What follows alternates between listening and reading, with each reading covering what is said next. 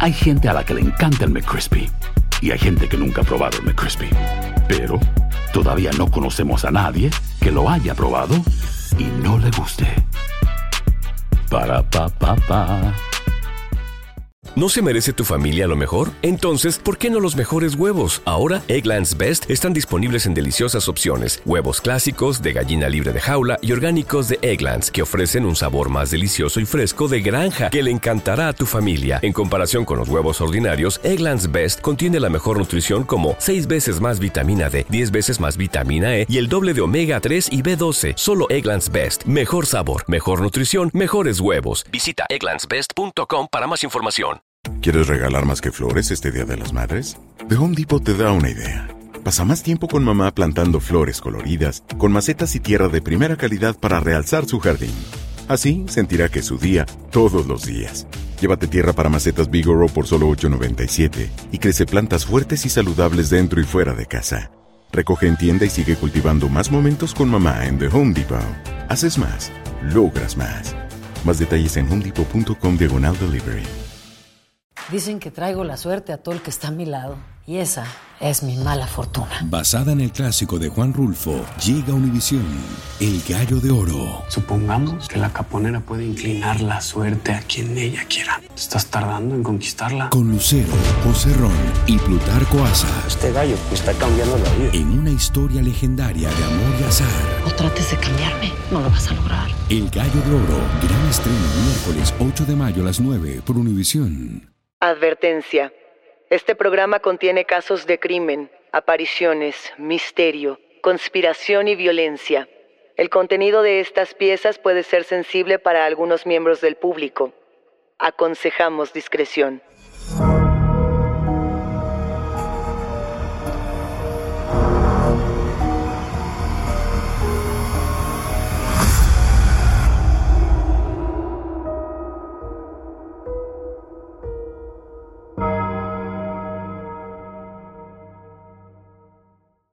Saludos enigmáticos, bienvenidas, bienvenidos de vuelta a nuestros testimoniales enigmáticos. Este episodio trata absolutamente de ustedes, de sus historias y de aquello que quizá no se atrevían a contar en otro sitio. No se olviden de seguirnos en nuestras redes sociales y también de que pueden ponerse en contacto con nosotras para contarnos su historia a través de Instagram, Facebook o enviando un correo a enigmas.univision.net. Recuerden que pueden escucharnos a través de la app de Euforia, en la página de YouTube de Euforia Podcast o donde sea que escuchen sus podcasts. Y no se olviden de suscribirse o seguir el show para que no se pierdan ni un suspiro. El tema de los rituales de iniciación es apasionante. A mí me gusta más que llamarlos rituales de iniciación, rituales de paso o de transición, porque lo que marcan Daniel Enigmáticos es el salto entre una etapa y otra, ¿no? Que creo que es algo que a todos nos ha pasado, todas y todos, de una u otra manera, hemos atravesado este tipo de rituales de iniciación. Creo que está interesante que lo plantees así, Luisa, porque eso lo hace un poquito más accesible, ¿no? Podemos empatizar con, con todo mundo, hemos tenido algún ritual de transición, como tú lo dices, de alguna u otra forma. Por ejemplo, en México se decía que a los más pequeños, a los bebés en el momento del nacimiento, los metían en una cueva, ¿no? Y que el primer animal que entrara iba a ser su nahual. Por ejemplo, si entraba una hormiga, por así decirlo, iba a ser tu nahual, o un perro, un lobo, un coyote, etc. Estos eran como los primeros atisbos de quién ibas a ser tú. Porque finalmente un ritual de iniciación, Daniel, es eso, es lo que nos define, lo que nos forma como lo que ahora somos. Me puedo imaginar que eso era muy peligroso. Imagínate que entraba un animal salvaje a la cueva. No, y deja tú eso. Había otros rituales alrededor del mundo, los hay todavía, que son peligrosos, pero que por lo mismo son como estos saltos en el crecimiento de las personas, ¿no? En Brasil, por ejemplo, en Amazonas, está este ritual que se llama manopla de hormigas. Y justamente eh, lo que pasa en este ritual es que los niños o los jóvenes que están transicionando a la adolescencia, es decir, cuando cumplen unos 13 años, tienen que meter la mano, por así decirlo, donde hay un montón de hormigas bala, que son, son de las más grandes del mundo, más o menos miden como 2.5 centímetros, 2.5 centímetros, y su picadura causa un dolor 30 veces más intenso que el de una avispa pues justamente hacer la transición a la madurez. El ya estás listo para ser un guerrero, ya estás listo para formar parte de nuestro clan y entonces para comprobarlo tienes que meter la mano a donde estén las hormigas más grandes y peligrosas del mundo, que no es el único, Daniel. No, tenemos también, por ejemplo, en Sumatra, Indonesia, un ritual que tiene que ver con dientes afilados. Se conoce como el ritual de los dientes de tiburón y esto tiene que ver con la fertilidad. Esta es una ceremonia que se celebra cada que a las mujeres les llega su primer periodo y se trata básicamente de un ritual que inicia con una fiesta, un banquete que dura aproximadamente dos días, son dos días de celebración y después de haber tenido este proceso de disfrute, digamos, llega el momento del sacrificio, entre comillas. Consiste en que un chamán con una piedra afila los dientes de las, de las chicas hasta que queden filosos como si fuera una mordida de tiburón. Que, de nueva cuenta, Daniel Enigmáticos, nos remite a pertenecer a un clan, a pertenecer a un grupo, a que nuestra identidad se sume a la de los otros. Yo, el ejemplo más claro que tengo sería, si tuviéramos que hacer uno más coloquial, el de la fiesta de quinceañera o de los Sweet 16 en Estados Unidos, ¿no? Los dulces 16, los 15 años donde las mujeres transitan de ser niñas a ser precisamente mujeres, que es un ritual, una fiesta que viene desde los aztecas, pero hay que decirlo, a mí me parece bastante macabra. O sea, con todo y lo que es, digamos, convencional, el pastel, el vestido esponjado, la fiesta, los colores, que si te regalan un carro, que si no te regalan nada. Eh, creo que lo macabro ahí es que estamos hablando de que las mujeres se vuelven justamente fértiles. Es el momento en el que las mujeres ya pueden tener relaciones sexuales, ¿no? Y por lo mismo, esto genera pues mucha inquietud de decir, ¿todavía debemos hablar de eso de esta manera? ¿O cuáles son los rituales? Es que justo es muy interesante como lo planteas. Yo nunca lo había pensado así, pero tienes toda la razón. Es la forma más pop del ritual de iniciación. Y justamente hoy, Luisa, los enigmáticos nos compartieron dos testimonios acerca de rituales. Y la verdad es que son muy buenos testimonios. Por un lado vamos a hablar de un joven que quiere integrarse a un grupo de amigos. Este juego que creo que a todos nos ha pasado, donde queremos pertenecer, donde queremos formar parte de. Esa es una historia, Daniel. La otra es un testimonio sobre cómo nos iniciamos en los temas de la Santa Muerte. Para aquellas personas que nos han mandado todas sus historias, yo creo que este es un caso bastante interesante. Perfecto, pues comencemos con el testimonio de Norman.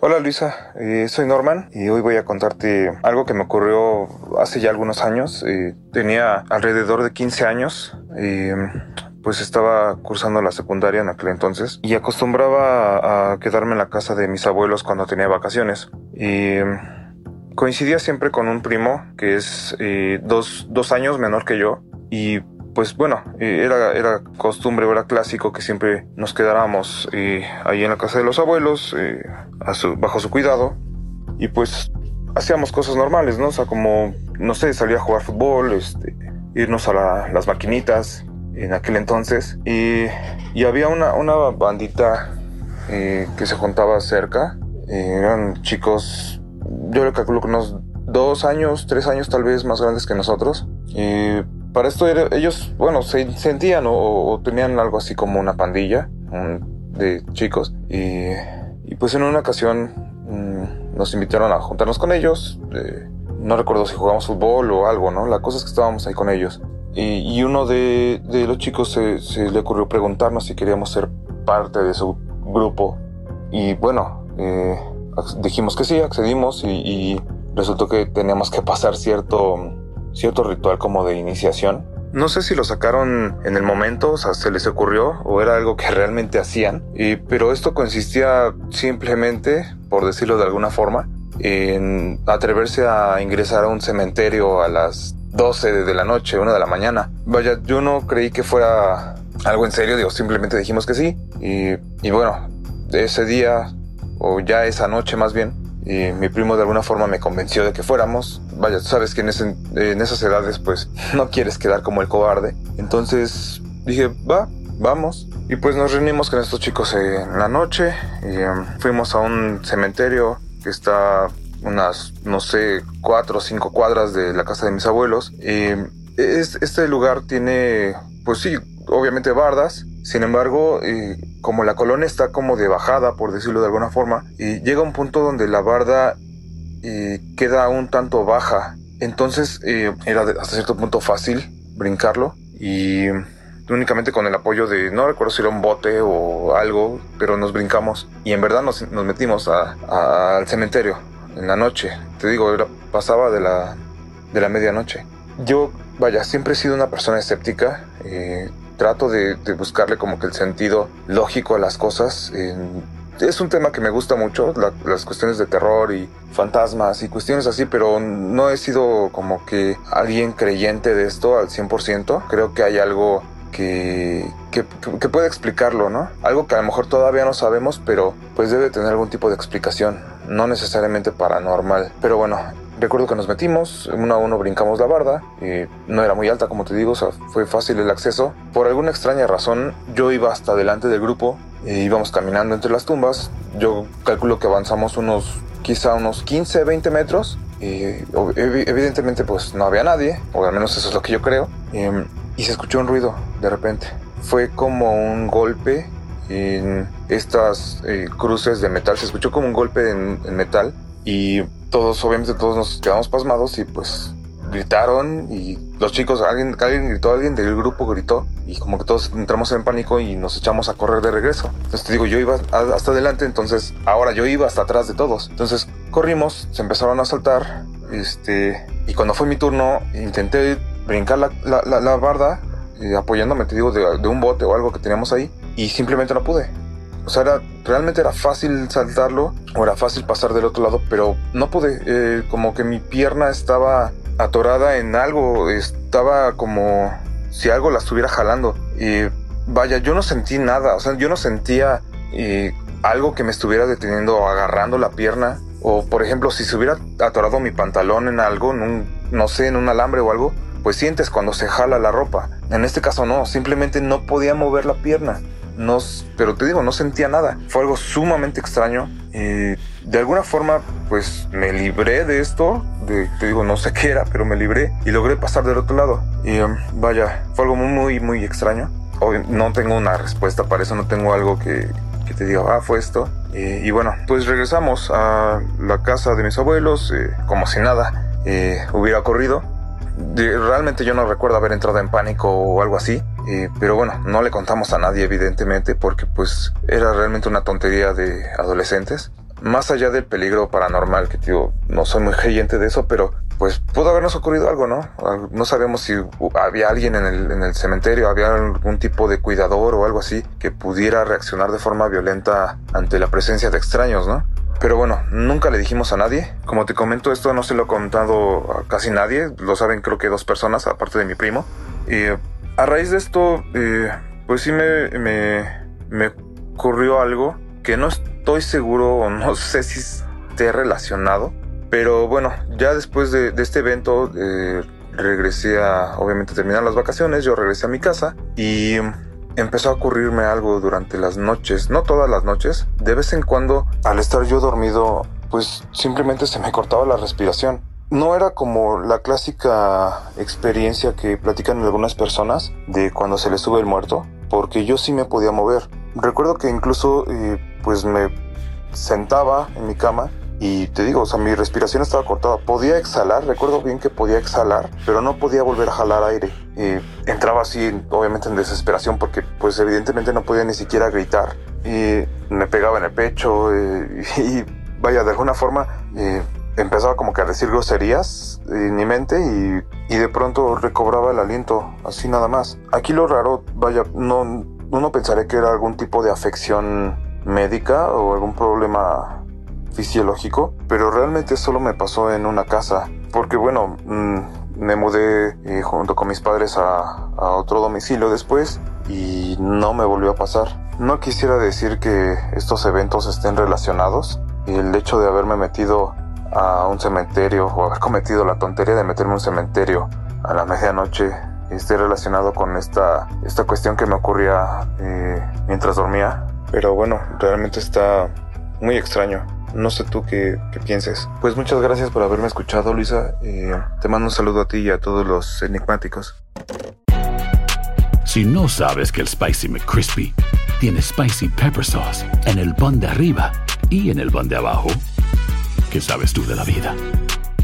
Para, pa, pa, pa. ¿No se merece tu familia lo mejor? Entonces, ¿por qué no los mejores huevos? Ahora, Egglands Best están disponibles en deliciosas opciones. Huevos clásicos, de gallina libre de jaula y orgánicos de Egglands, que ofrecen un sabor más delicioso y fresco de granja que le encantará a tu familia. En comparación con los huevos ordinarios, Egglands Best contiene la mejor nutrición como 6 veces más vitamina D, 10 veces más vitamina E y el doble de omega 3 y B12. Solo Egglands Best. Mejor sabor, mejor nutrición, mejores huevos. Visita egglandsbest.com para más información. ¿Quieres regalar más que flores este Día de las Madres? The Home Depot te da una idea. Pasa más tiempo con mamá plantando flores coloridas, con macetas y tierra de primera calidad para realzar su jardín. Así sentirá que es su día todos los días. Llévate tierra para macetas Bigoro por solo $8.97 y crece plantas fuertes y saludables dentro y fuera de casa. Recoge en tienda y sigue cultivando más momentos con mamá en The Home Depot. Haces más, logras más. Más detalles en homedepot.com diagonal delivery. Norman, muchas gracias por compartirnos tu historia. Para empezar, yo quiero decir que esto es algo con lo que 100% puedo empatizar, porque cuando yo era más joven, no sé, Luisa, yo creo que tú también puedes empatizar con A esto. ver. Cuando yo era más joven sentía un interés muy profundo por cementerios.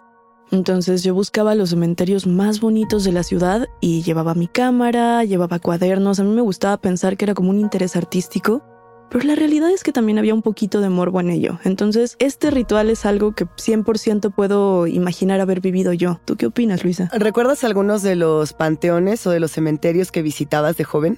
Claro, yo tomaba carretes y carretes de fotografía análoga en los panteones y me encantaba ver las tumbas y todo el arte mortuorio. Yo creo que fue lo que me acercó a esta estética. Por ejemplo, yo recuerdo cuando fallecieron algunos de mis familiares y a mí me gustaba ir al Panteón Español. Y digo gustaba porque genuinamente yo pensaba que había dos lugares en la Ciudad de México donde quería vivir. Uno era el Jardín Botánico que tenía una cascada y yo decía, seguro puedo vivir dentro de la cuevita. Y el otro era el Panteón Español porque yo pensaba que en los mausoleos uno podía vivir. O sea, que eran como pequeñas casitas. Luego me enteré que, que no, que en absoluto. Pero, ¿sabes también a qué me recuerda Daniel, Enigmáticos? Pensé, por ejemplo, en películas como The Return of the Living Dead o The Zombies o todas estas películas donde los jóvenes dicen vamos a hacer una fiesta en el cementerio. Es un ritual de iniciación, sin lugar a dudas, muy norteamericano, muy del cine. Yo creo que el cine nos dejó esa herencia de decir, si eres lo suficientemente valiente tendrás que pasar una noche con los muertos. Yo recuerdo que tuvimos hace un buen tiempo un testimonio que llegó anónimo, no quisieron revelar su identidad, de una chica que había tenido una experiencia muy fuerte justamente por hacer una de estas fiestas con sus amigos en un panteón, ¿lo recuerdas? Esta joven se va a un cementerio, se va a un panteón y al parecer algo eh, se queda pegada a ella, ¿no? En este panteón. Y ella empieza a tener sueños, empieza a tener pesadillas escalofriantes, si no me equivoco, sobre una mujer que está sentada en una silla y que la silla se rompe y que la silla se le va encajando en todo su cuerpo. Ese es el, el sueño y era en un panteón de Texas. Creo que era en un panteón tejano. ¿No era ese?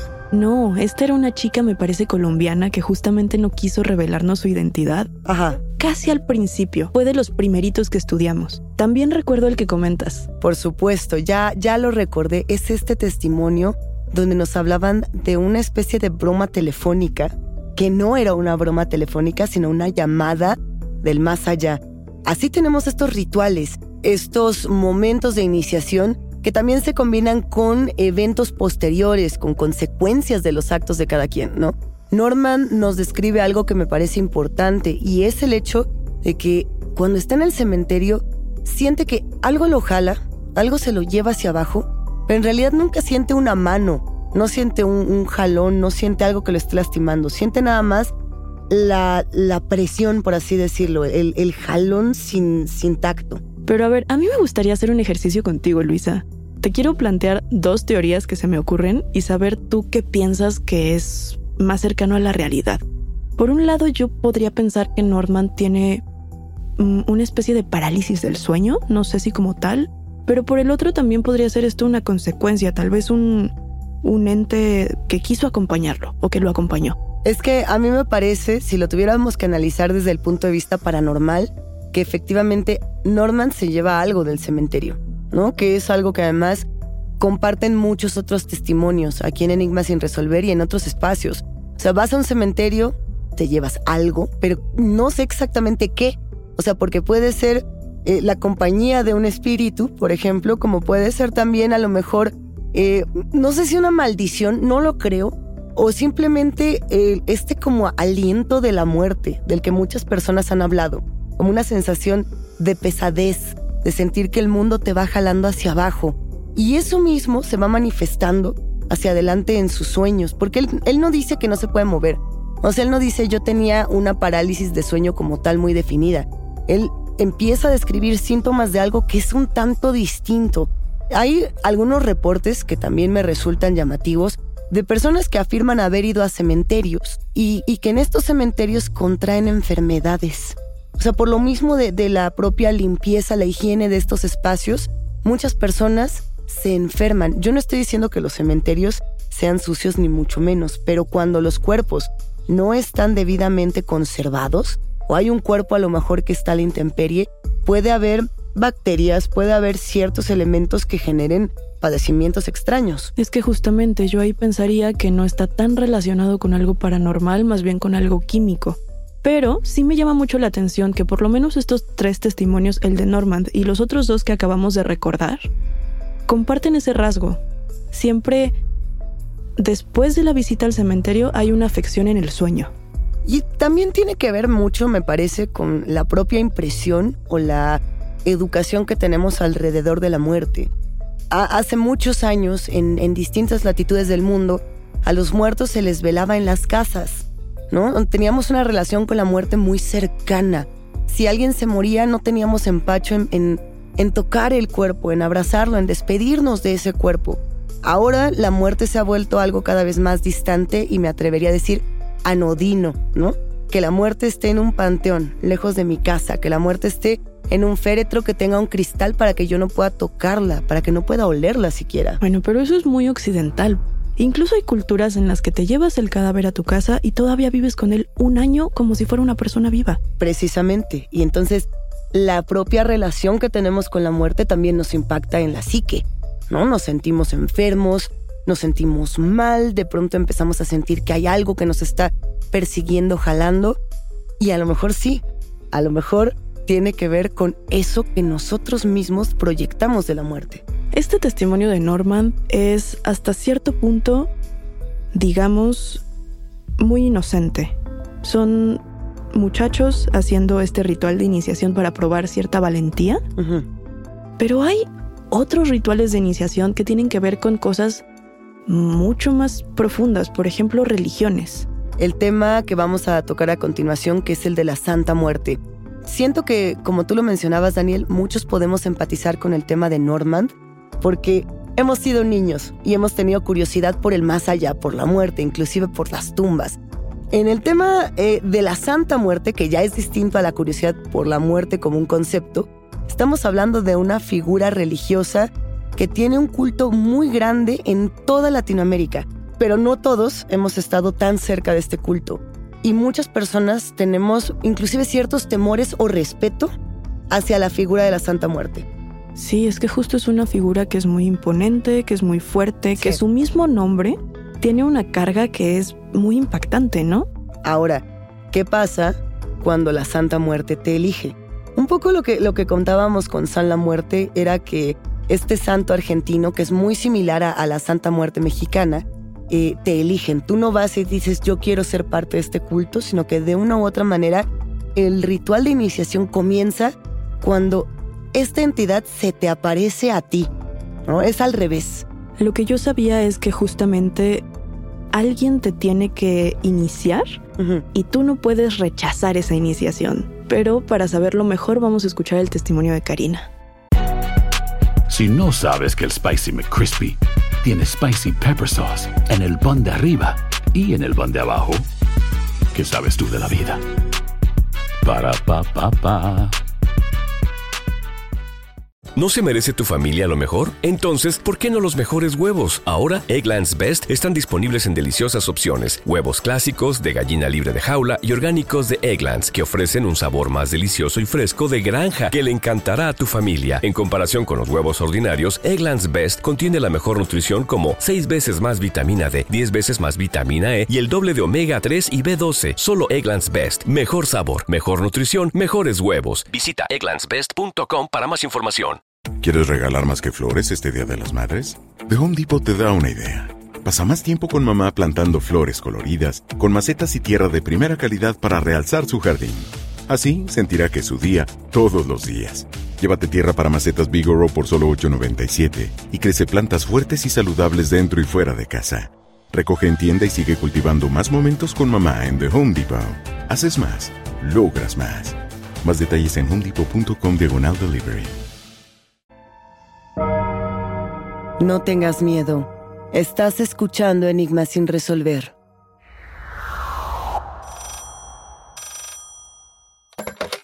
Hola Luisa, ¿cómo estás? Espero que muy bien. Mi nombre es Karina, soy de la ciudad de Monterrey, en México, y quiero contarte una historia que me ocurrió en el año 2010. Recuerdo que esa vez iba yo a mi trabajo, entonces en la calle alcancé a ver algo que brillaba en el piso, pues yo me agaché, lo recogí y era una medallita, pero era una medalla de la Santa Muerte. Entonces pues yo la agarré y me la llevé, ¿verdad? dije, ay pues para checarla, a ver, a ver si es de oro no sé, ¿verdad? a ver a quién le pueda gustar y por regalársela. Así quedó, entonces ya cuando llegué yo a mi trabajo, le comenté a una compañera, la saqué y le dije, mira lo que me encontré, me encontré una medalla de la Santa Muerte, ¿no te gustaría? Y ella me dijo, no, no, no, ¿cómo crees? Dijo, pero qué padre, qué padre que te encontraste esa medalla porque quiere decir que ella te está llamando. Y yo me, yo me saqué onda y le digo, ¿cómo que me está llamando? dice, no, sí, lo que pasa es que yo soy seguidora de la Santa Muerte y que ella es muy milagrosa y muy buena, pero si tú te encontraste esta medallita es porque ella te está llamando pues para que tú la sigas. Y yo así de que, pues no, a, mí la verdad no,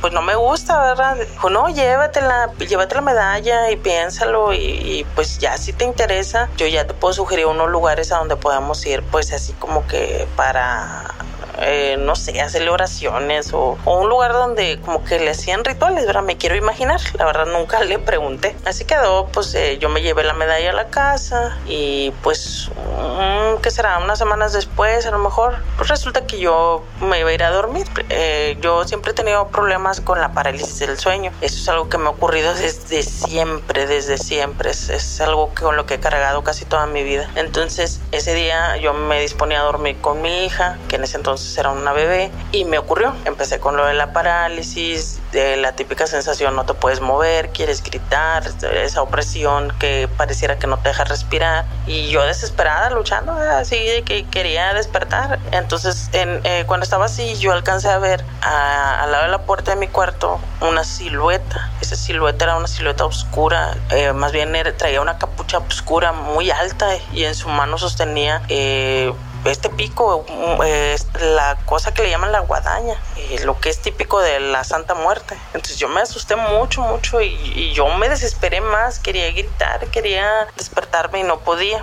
Yo recuerdo también que ese día estaba lloviendo, entonces escuchó un trueno muy, fuerte y mi hija que estaba al lado mío despertó llorando. Entonces cuando ella despierta llorando, yo despierto también. Inmediatamente me paré de la cama, prendí la luz y busqué hacia la puerta, pero pues no había nada. Pero sí, o sea, me asusté mucho, ¿verdad? Así quedó. Tiempo después, como aproximadamente un mes, de que eso sucedió, mi mamá falleció. Mi mamá falleció y pues este, pues sí, digo yo, sinceramente yo no lo relacionaba con eso, pues simplemente pasó y ya. Sino que ya tiempo después yo le comenté a mi hermana, salió ahí en plática y yo le dije, ¿sabes qué? Antes de que mamá falleciera, yo vi a la muerte en mi cuarto. Y ella me dijo, ay, no, yo también. Y le dije, ¿cómo que tú también? Dice, no, sí, lo que pasa es que un día también yo estaba, pues sí, ¿verdad? También ya en mi cuarto y por abajo de la puerta alcanza a ver como unos dedos de hueso entraban por abajo de la puerta. O sea, era como una mano como si estuviera así como que rasguñando. Solo, solamente alcanzaba a meter los dedos. Dice, bueno, yo no sé si era la muerte, pero eran unos dedos huesudos. Y ella como en ese entonces pues era una chamaca más chiquilla, pues se asustó, dice, yo nomás me tapé la cara y me puse a rezar y ya no supe, dice, ya así me quedé dormida, entonces ya no supe pues que haya sido, pero qué tal que si tal vez era la muerte. Así quedó, nos quedamos con esta anécdota de ella, con esa anécdota mía y pues conforme han pasado los años yo le he comentado a varias personas de esta historia, les he contado y muchos me han dicho que pues tal vez la muerte me castigó porque yo no quise seguirla, porque ella me estaba llamando y ella me buscaba, pero pues yo digo, ¿por qué ella quería hacerme daño? Pues yo sinceramente nunca he sentido atracción hacia su culto, hacia nada de ella. Eh, para mí pues la muerte no es un santo, para mí la muerte simplemente es un proceso de vida, ¿verdad? Naces, creces, te reproduces y mueres, para mí la muerte es eso. Pero pues bueno, eso, eso me pasó ya hace muchos años, pero pues yo no lo, no lo he olvidado porque pues la verdad sí fue algo así como que nunca le encontré una explicación y pues yo quería contártelo para que tú me des tu punto de vista y, que, pues a ver, ¿qué opinas de mi historia? Muchísimas gracias por este testimonio, Karina.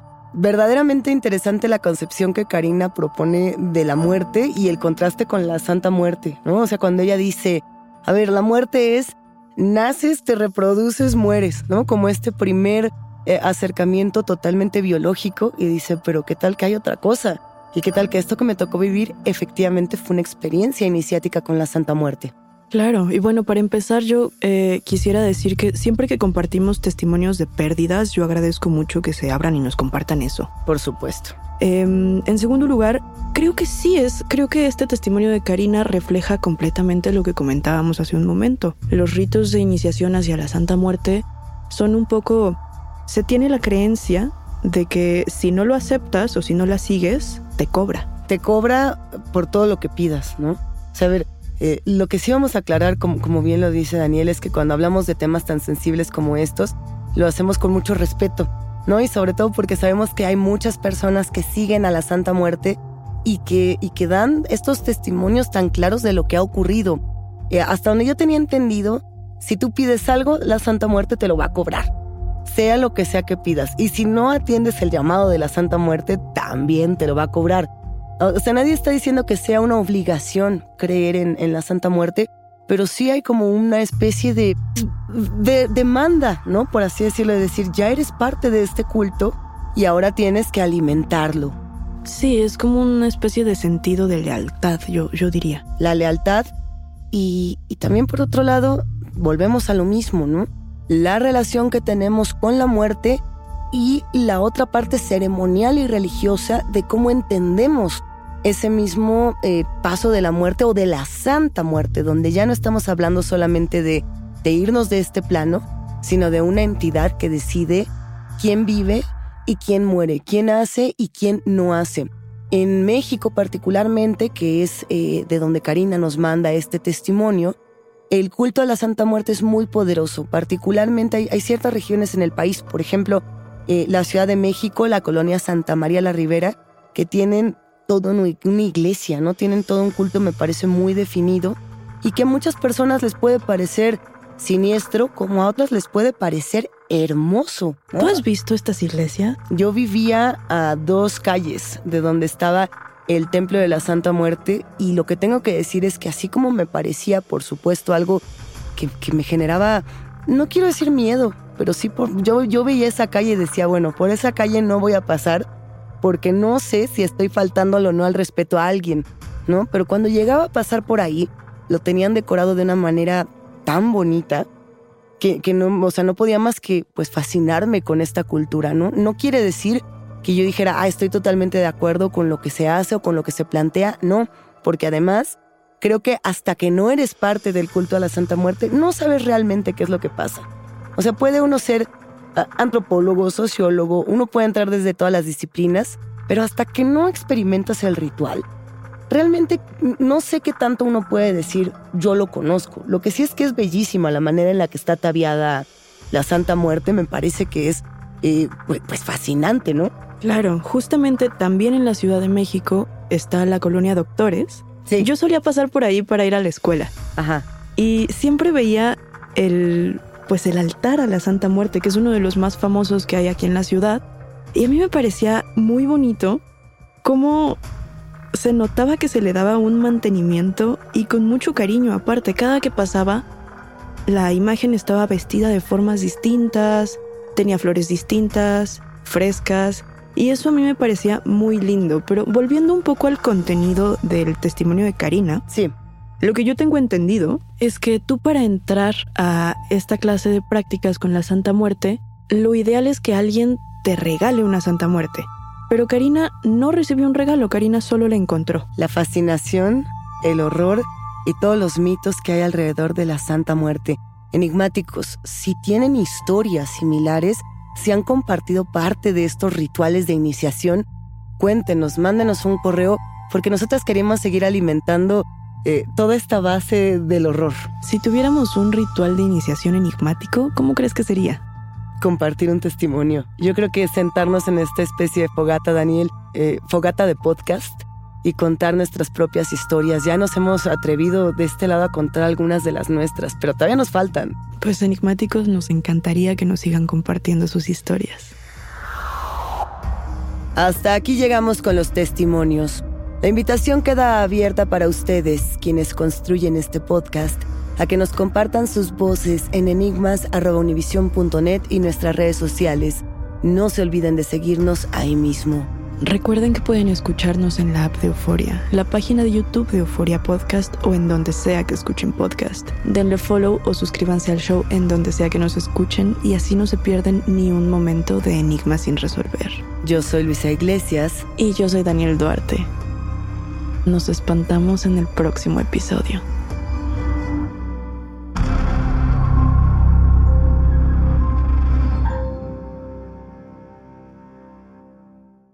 ¿No se merece tu familia lo mejor? Entonces, ¿por qué no los mejores huevos? Ahora, Egglands Best están disponibles en deliciosas opciones. Huevos clásicos, de gallina libre de jaula y orgánicos de Egglands, que ofrecen un sabor más delicioso y fresco de granja que le encantará a tu familia. En comparación con los huevos ordinarios, Egglands Best contiene la mejor nutrición como 6 veces más vitamina D, 10 veces más vitamina E y el doble de omega 3 y B12. Solo Egglands Best. Mejor sabor, mejor nutrición, mejores huevos. Visita egglandsbest.com para más información. ¿Quieres regalar más que flores este Día de las Madres? The Home Depot te da una idea. Pasa más tiempo con mamá plantando flores coloridas, con macetas y tierra de primera calidad para realzar su jardín. Así sentirá que es su día todos los días. Llévate tierra para macetas Bigoro por solo $8.97 y crece plantas fuertes y saludables dentro y fuera de casa. Recoge en tienda y sigue cultivando más momentos con mamá en The Home Depot. Haces más, logras más. Más detalles en homedepot.com diagonal delivery. Dicen que traigo la suerte a todo el que está a mi lado. Y esa es mi mala fortuna. Basada en el clásico de Juan Rulfo, llega Univisión, El Gallo de Oro. Supongamos que la caponera puede inclinar la suerte a quien ella quiera. Estás tardando en conquistarla. Con Lucero, José Ron y Plutarco Asa. Este gallo está cambiando la vida. En una historia legendaria de amor y azar. No trates de cambiarme, no lo vas a lograr. El Gallo de Oro, gran estreno miércoles 8 de mayo a las 9 por Univisión.